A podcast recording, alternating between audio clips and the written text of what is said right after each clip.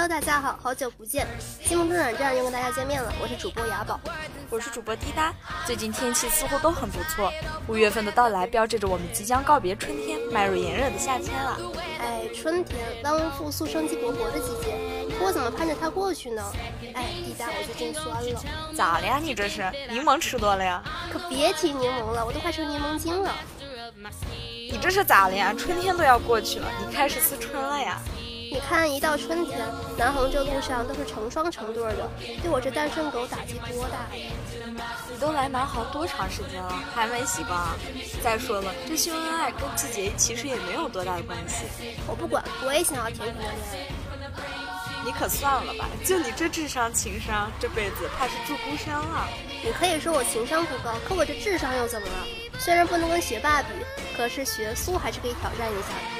等等等等，这学苏是个什么鬼呀？这你都不懂，就是那种表面上就是学霸，一碰就是渣的学渣呀。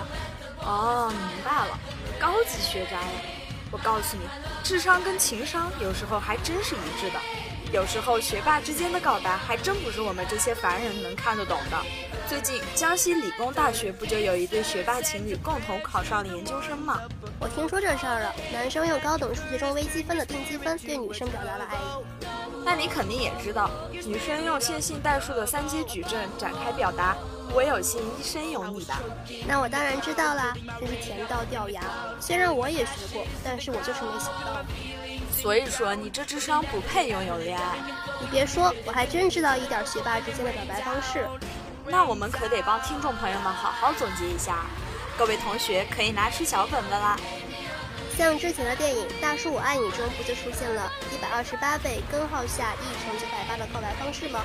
下去上半部分就是 I love you。像这种电影上的东西我都学过了，一点都没有新鲜感呀。这个就算是学霸的表白方式，要不是电影，我肯定也看不出来。我这还有一些学渣也能看懂的表白方式啊，像我小时候就见过的八零二三表示 love，还有九十二十五二十二五二十五十五二十一这串数字表示 I love you。你小时候都经历了些什么呀？不要在意那些东西，我在传授经验啊。这种表白方式还有挺多的。像九键表白啊，化学方程式表白啊，藏头诗表白。哎，你这为数不多的那点智商全放在琢磨这东西上了，这还不是被我妈催的。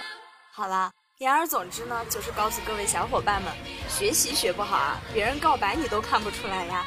还是让我们赶快进入下一个环节吧。我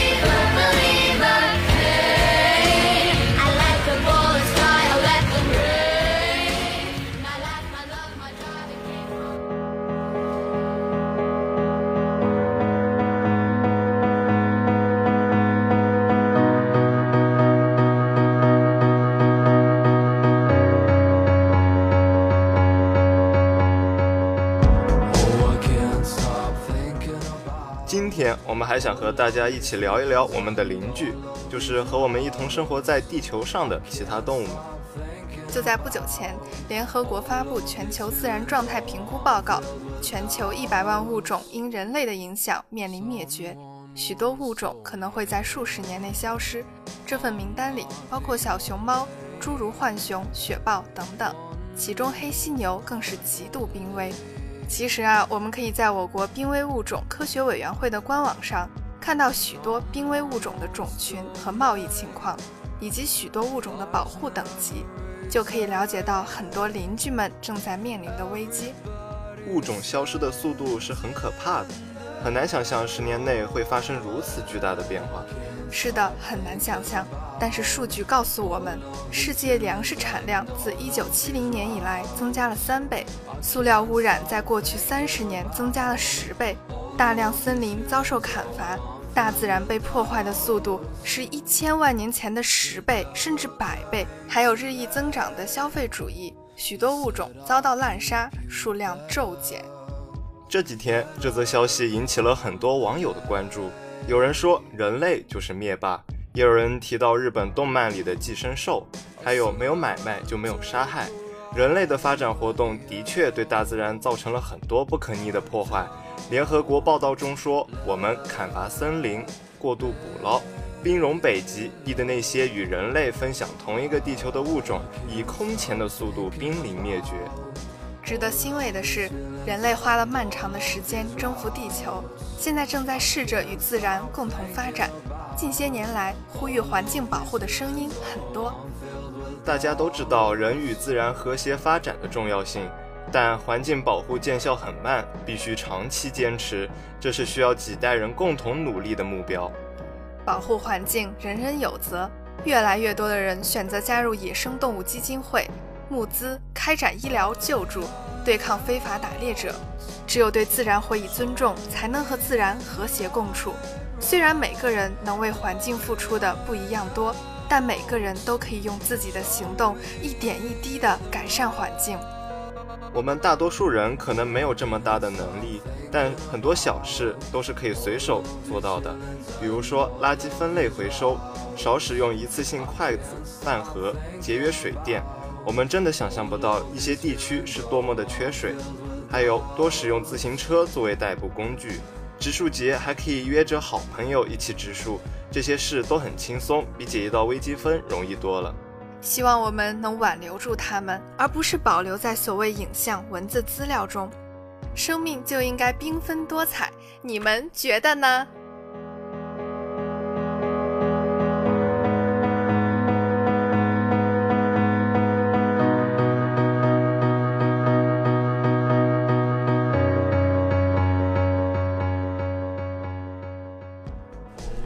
小伙伴们，大家好啊！五一假期过得怎么样啊？有没有出门去浪啊？五一期间有没有想念我们啊？不管怎么说，五一都已经过去了，我们的经典板块游戏安利又要开始了。话不多说，让我们开始今天的游戏安利时间。今天呢，给大家带来的游戏是《战神四》。《战神四》是一款由索尼第一方工作室圣莫尼卡研发并发行的动作冒险游戏。该作是《战神三》的正统续作，对我们的主角奎爷来讲，这将是一次全新的开始。玩过前作的小伙伴们应该都知道，奎爷是个神，但在游戏的设定中，神的结局一般都不太好，而奎爷更是杀得兴起，突变北欧诸神。《战神三》的最后更是亲手杀死了宙斯，也就是奎爷的父亲。而在《战神四》中，他将摆脱作为神的影子。作为普通人隐居北欧神话的新大陆，为了他的儿子以及新目标，奎爷必须为生存而战斗，对抗威胁他全新人生的强大力量。游戏的背景设定很有意思，奎爷的妻子去世了，为了完成妻子的遗愿，想把自己的骨灰从九界最高山峰撒下去。奎爷带着他的儿子阿特柔斯走上了冒险的征程。听起来很正常，但在游戏中，玩家会发现。阿特柔斯和奎爷的关系并不亲近，因为有着染血的过去，奎爷一直和自己的儿子保持着一段距离，甚至不想让儿子背负神的身份。游戏是单人游戏，玩家控制的角色便是我们的奎爷，但奎爷的儿子并不是摆设，玩家可以通过个别按键来控制阿特柔斯进行攻击，但玩的久了就会发现，明明是奎爷才是主角。明明奎爷才是当爹的，但是阿特柔斯的输出却比奎爷高，所以在游戏中我们就会经常发现奎爷举着盾牌格挡不放，玩家疯狂按键控制阿特柔斯射箭输出，这样就苟过去了。不仅如此，阿特柔斯的设定简直是 bug，儿子的攻击欲望比最高难度里的小怪加起来都高，脸接巨锤砸飞到墙上毫发无伤，跳起来就是小刀一戳。接弓箭四连虎脸，然后跳上去用弓身把怪直接处决。反观奎爷，就是随便打打小怪都有可能全身是血，力竭而亡。买块复活石都得儿子帮忙复活，更不用说精英怪和 BOSS 了。但阿特柔斯不一样啊，任敌人多么强大，我照样用脸接大招，面不红气不喘，甚至站起来还能一套四连虎脸。同时，阿特柔斯更是精通八国语言，熟记所有地标。反观他的文盲父亲，不仅不识字，连东西南北都分不清，每次都得问儿子。前三步练到满的不能再满的混沌之刃，到这里竟然忘得一干二净。老年痴呆也没有这么严重啊。由此可见，阿特柔斯才是真战神，他才是本作的真正主角。所以，战神四又名战神和他的年老体衰、沉默寡言、倔强文盲的老父亲。当然，吐槽归吐槽，游戏还是好玩的，毕竟这可是 IGN 满分游戏啊。从游戏的一开始，配乐就点燃了整个故事的氛围，同时又与其梦幻的动作系统天衣无缝地结合在了一起。游戏的细节处理得很好，尤其是动作系统和剧情衔接把握得十分流畅。在我看来，《战神四》完美的把无双割草的快感和操作入微的细致功力结合了起来。在打斗过程中，玩家可以感受到难度对手指灵活度的考验，也可以感受到一套连击无伤刷怪的成就感。同时，它不像其他动作游戏一样，一个场景接一个场景，中间全在跑图。战神四的衔接虽然是必然的跑图过程，但它在这个过程中加入了部分剧情，父子之间的不快对话，让整个游戏衔接的十分流畅。再加之对话设计的十分到位，将游戏人物的矛盾展现的淋漓尽致。战神四的亮点包含了装备系统和技能系统，奎爷的武器不再只有混沌之刃，也多出来一把利维坦之斧。在装备上可以镶嵌不同的符文，武器上也可以装备不同的手柄，每一部分都有不同的效果。这个时候就是烧脑子的时刻了，玩家可以根据自己的喜好去调节符文的设置，以达到更好的游戏体验。而技能系统则和武器的等级挂钩，玩家要不断的升级武器才能学会新的技能。而且这款游戏场景很宏大，也很细致，光影处理的都非常好。其中更是设定了各种小机关，当玩家打通主线剧情时，就会发现其实还有很多的角落没有探索，而主线的完成也是支线的开始。玩家可以根据自己的选择去探索不同的地方：国度塔的点燃、被封印的龙族、穆斯贝尔海姆的试炼，整个九界还有很多东西等着玩家去探索。在最后，我还想说明一下我对《战神四》IGN 满分的看法。我觉得它确实值这个分数，单就游戏人设就已经吸引了我。在本作的开端，英雄迟暮的厚重感就扑面而来。奎爷不再是那个只知道屠杀、没有公德心的猛男了，他是一位丈夫，也是一位父亲，但他并不懂怎么做好父亲。阿特柔斯开始也只是一个懦弱、敏感的孩子。主线剧情的推进也像是奎爷学做一个父亲，而阿特柔斯也懂得亲情珍贵的过程。剧情动画中可以看到，从开始的无数次奎爷想要伸手安慰儿子，却不好意思伸出去，只能扔下一句冷冰冰的“该走了”，到后面很自然的搂住儿子安慰他，这个过程实在感人。阿特柔斯的变化也是一个叛逆的过程。尤其是他知道自己是个神的那一刻，叛逆的情绪达到了顶峰，而奎爷也努力的去教训他、劝导他。这个剧情很眼熟啊，是不是很像我们青春期叛逆的过程呢？总的来说，我个人觉得《战神四》还是担负得起 IGN 满分评价的。当然，说了这么多，到头来只是我们的个人总结罢了。好玩与否，还要靠小伙伴们自己去尝试一下才有结论。但是，哎，又到了我们千篇一律的结尾了。适度游戏一脑，过度游戏伤身啊！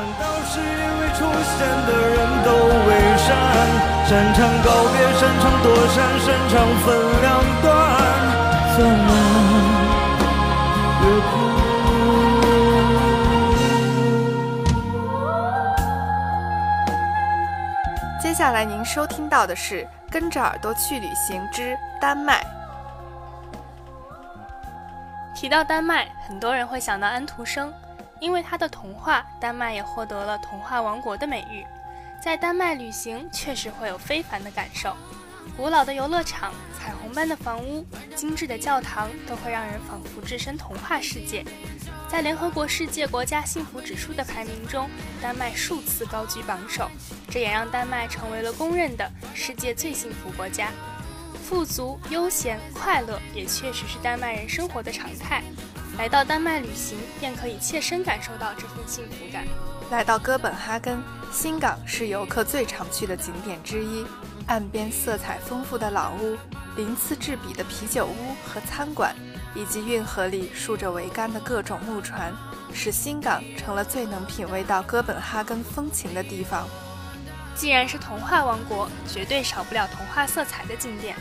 位于丹麦首都哥本哈根朗厄里尼港入口处的一块巨大鹅卵石，是丹麦雕塑家爱德华·埃里克森于1912年用青铜雕铸的，现在已经成为了丹麦的象征。在哥本哈根港口的长堤公园里，吉菲昂女神喷泉和小美人鱼铜像一样闻名于世。喷泉由吉菲昂女神和四条牛及套里等一组铜塑组成。由丹麦雕塑家花费十年时间铸造而成的这座喷泉的灵感来源于一个美丽的民间传说：吉费昂请求上帝赐予他一片土地求生存，上帝说：“你一天能犁多少地，我就送你多少。”于是吉费昂女神把她的四个儿子都变成了蒙牛，日夜不停地犁地。千万别忘了，市政厅建筑物旁边对面的曲阜里公园的角落。坐着一位穿西装长袍和戴着高帽的男士塑像，他就是大名鼎鼎、名字与丹麦分不开的童话作家安徒生了。在人潮熙攘的大街旁，每天都有不少游客经过他身边，认识他的会抬起头瞻仰大师的面容，或者把手按在他的膝盖上拍照留念。作为君主立宪制的国家，丹麦的王室，丹麦的皇室王宫也是一道独特的风景线。路过阿美林堡宫。这个仿佛是童话故事里的宫殿，飘扬着丹麦国旗的王宫代表女王在宫里。安徒生童话中的皇家卫兵头顶高帽在岗亭旁，如若无人的来回正步行走着。克里斯蒂安堡是克里斯钦六世国王为了享乐而建立的，这是哥本哈根的老皇宫，具有欧洲十八世纪洛可可式的建筑风格。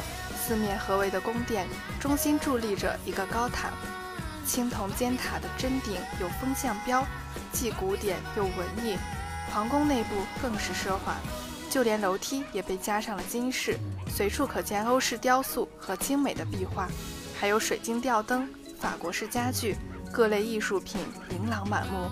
好了，以上就是这次的跟着耳朵去旅行啦。风儿吹拂，云儿飘过。街道的声音，建筑的声音，色彩的声音，形状的声音，快让耳朵带你去旅行吧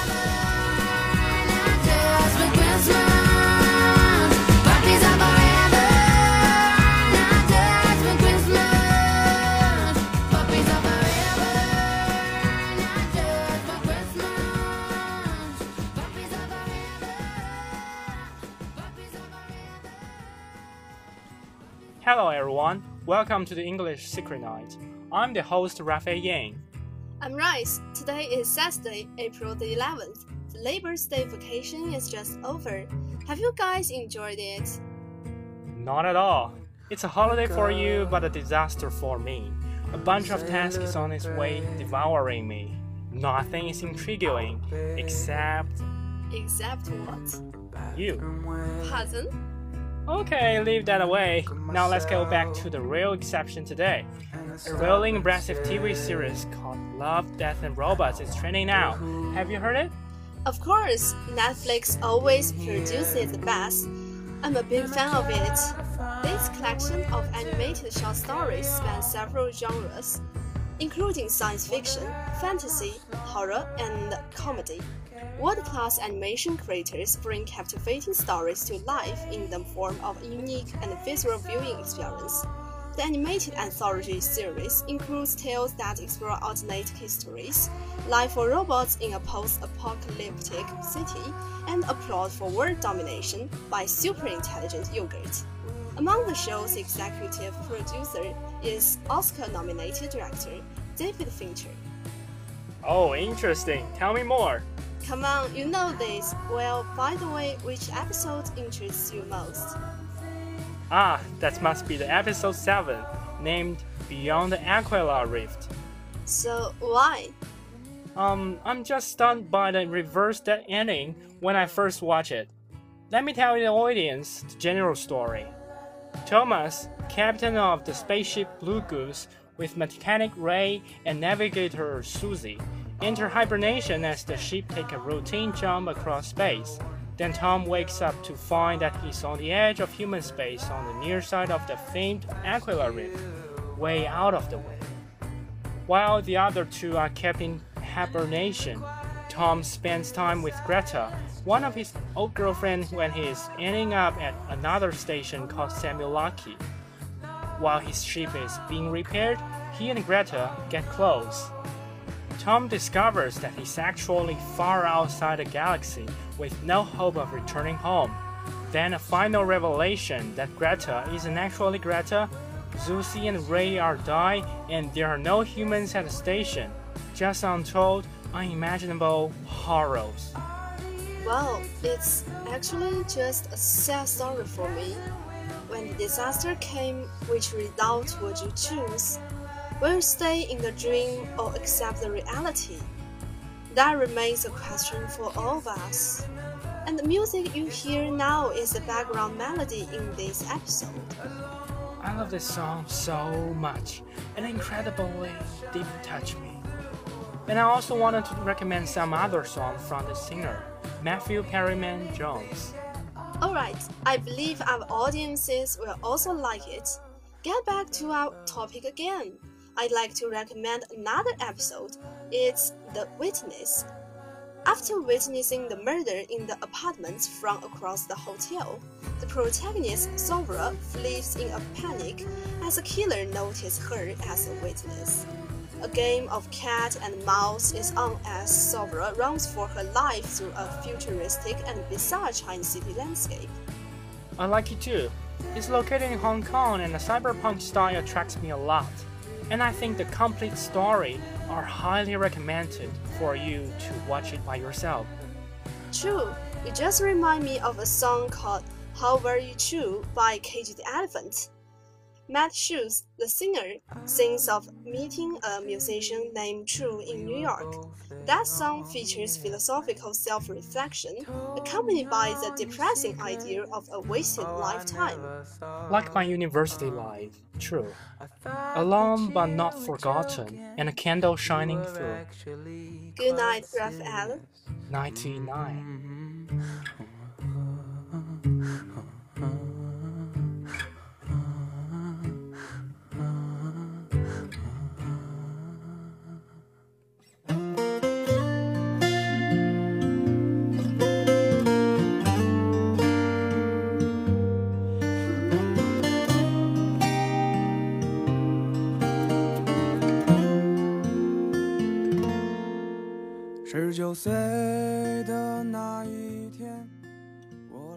下面进入点歌环节。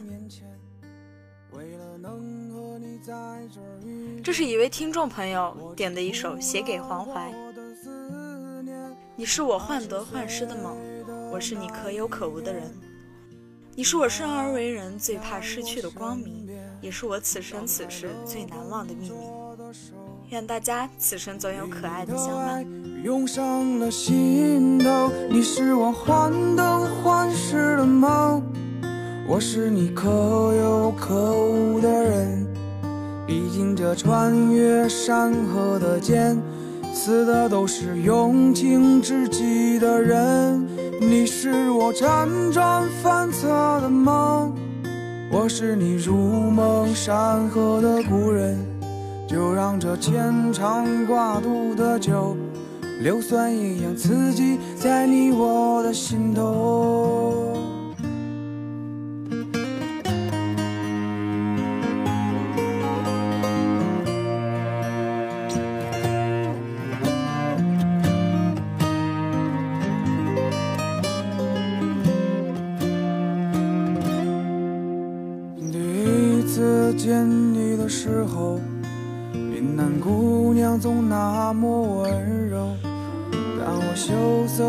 起你的手，以为你会陪我走到最后，而你离开我了以后，我开始在人世间漂流，选择过大大小小的梦想。谢谢你不再让我彷徨，你是我情深似海的依赖，我是你早已过时的旧爱。反正这不三不四的年纪，谁也不会只为谁而着迷。你是我看戏瞑目的遗憾，我用那无悔时光来填满。就让这无怨无悔的双手，收拾出我想有的以后。一首歌深夜写给黄淮，你是我无法言诉说的爱。当我在原地无助徘徊，你告诉我理想必须热爱。你要我坚持我的执着。你让我明白为谁而活，永恒不只是那一瞬间，我的未来，谢谢你让我看见。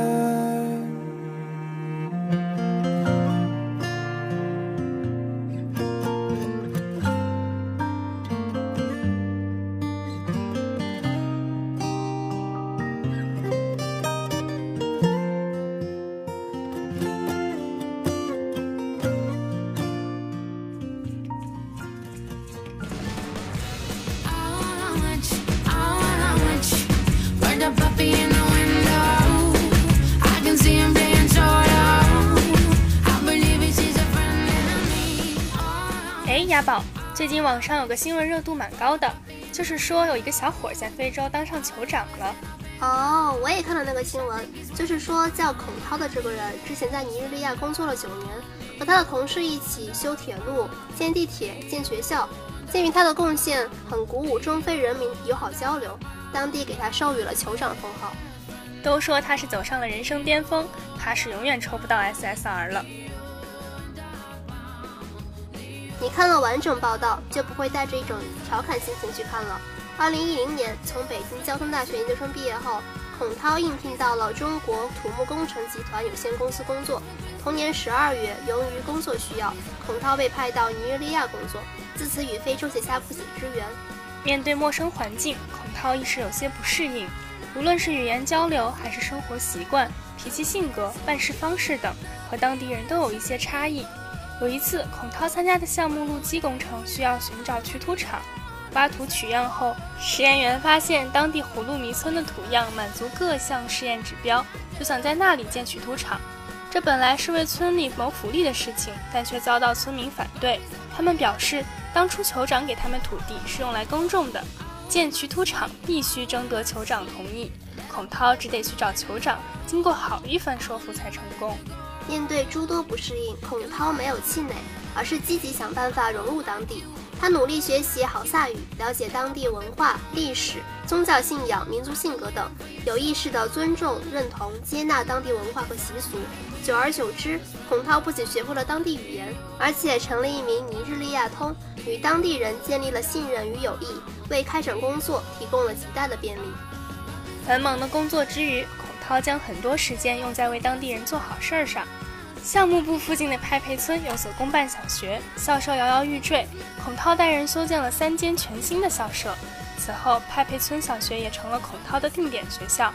他经常和同事们到学校开展爱心活动，当地人感激地称他为“孔校长”。他个人出资修建了连接至穆斯林麦加朝圣汇合点营地的道路和通往沟萨中央垃圾处理厂的进场道路。他还为卡拉马吉基村的孩子们建设了一个简易足球场。现在，“一带一路”正在如火如荼的建设当中，有很多像孔涛这样的人们，他们远赴异国他乡，克服了众多的艰难险阻，为当地的基础建设贡献力量，增进了双方的友谊。是的，我也认识一些在华为、中兴上班的学长，被派到非洲工作，尽管工作中有很多烦恼，长期和家人分隔两地。也非常的思念家人，但他们咬牙坚持了下来，真的觉得他们令人佩服。没错，向他们致敬。没有哪一种工作是轻松的，能走上人生巅峰的人总是积极又刻苦的。希望我们南航学子也能为国家的一带一路计划做出自己的贡献。对了，幸福中转站的全体成员还要在这里提前一天预祝所有的母亲节日快乐，生活蒸蒸日上，工作万事胜意，身体健健康康，家庭和和美美。没错，以上就是本期所有内容，要和大家说再见了。欢迎大家关注将军路校区广播台的微信公众号 n u a a c b s，或者直接搜索“生动南航”。大家可以在这里点歌和收听往期节目，了解广播站的最新动态，包括最近的配音大赛和我们与相声社的联动活动。欢迎大家畅所欲言，提出宝贵的意见。你想听什么？你想说什么？告诉我们。幸福中转站帮你实现。我是本期主播雅宝，我是本期主播一木。感谢导播陈玉龙、杨舒涵以及编辑刘媛、孔媛媛、吴浩、刘庆怡。那我们下期再见。